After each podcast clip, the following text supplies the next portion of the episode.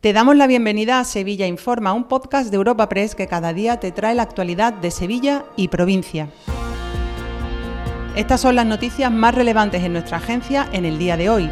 Comenzamos un nuevo episodio de Sevilla Informa este martes 20 de febrero en el que han sido dados de alta los dos adultos heridos en el incendio de dos hermanas registrado este lunes en el que también se vieron afectados tres menores de 5, 7 y 9 años que permanecen ingresados en el Virgen del Rocío. Una jornada en la que también es noticia una importante operación desplegada por Guardia Civil y Vigilancia Aduanera contra el fraude fiscal y el blanqueo relacionados con la comercialización de hidrocarburos se desarrolla en varios puntos de Andalucía, entre ellos Sevilla Capital, y se están produciendo registros domiciliarios y detenciones. Y hoy las obras de la línea 3 del metro cumplen justo un año con la vista puesta en la primavera cuando llegarán a Pinomontano. La consejera de Fomento ha asegurado al respecto que el ramal técnico del tramo norte encara su recta final y ha mantenido para 2030 la inauguración del trazado que une el barrio de Pinomontano con el Prado de San Sebastián, donde se cruza con la línea 1, la única operativa, como saben. En declaraciones a los medios, la consejera ha asegurado que en este 2024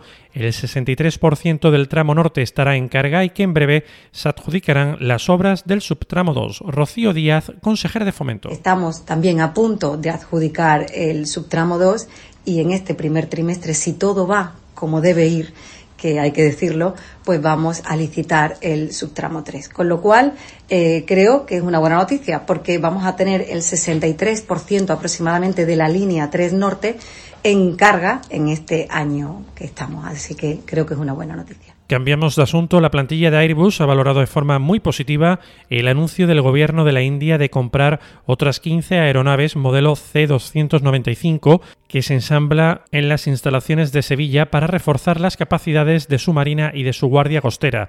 Trabajadores de la factoría de Airbus entablada han destacado el refuerzo que supone la ampliación del contrato que recordamos ya contempla 56 aviones de este mismo modelo, de modo que se consolida, dicen, el futuro de las plantas sevillanas y Juan Antonio Vázquez de UGT y miembro del comité de empresa y Alfonso Mora de comisiones. Y que esto lo que viene a reforzar es eh, el liderazgo de Airbus en, el segmento de, los aviones de transporte militar y por lo tanto, por lo tanto a consolidar las plantas eh, sevillanas y andaluzas y en definitiva pues garantizar el futuro. ¿no? Positivo en cuanto a la exportación de tecnología y de productos español eh, del sector aeronáutico, netamente español y con una gran participación sevillana, pero esperamos que, que este contrato pues abre más mercado eh, mercado asiático. Una cosa más, hoy ha tenido lugar una concentración promovida por la Asociación Andaluza de Barrios Ignorados y la plataforma del Polígono Sur, nosotros también somos Sevilla, para pedir mejoras en la gestión del parque público de viviendas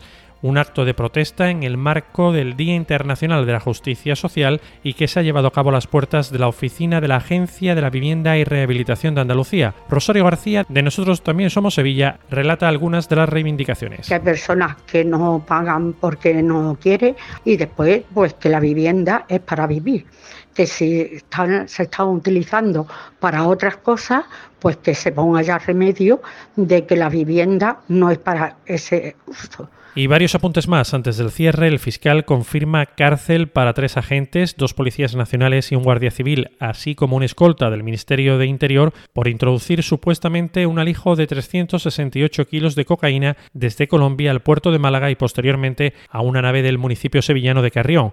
Y Renfe ha cerrado el ejercicio del pasado año con 8,8 millones de viajeros en cercanías en Sevilla, una cifra que supone un incremento del 35% más que los registrados en 2022. Te recordamos que puedes suscribirte y descubrir el resto de episodios de este podcast en nuestra web entrando en europapress.es barra podcast o a través de las principales plataformas de podcasting.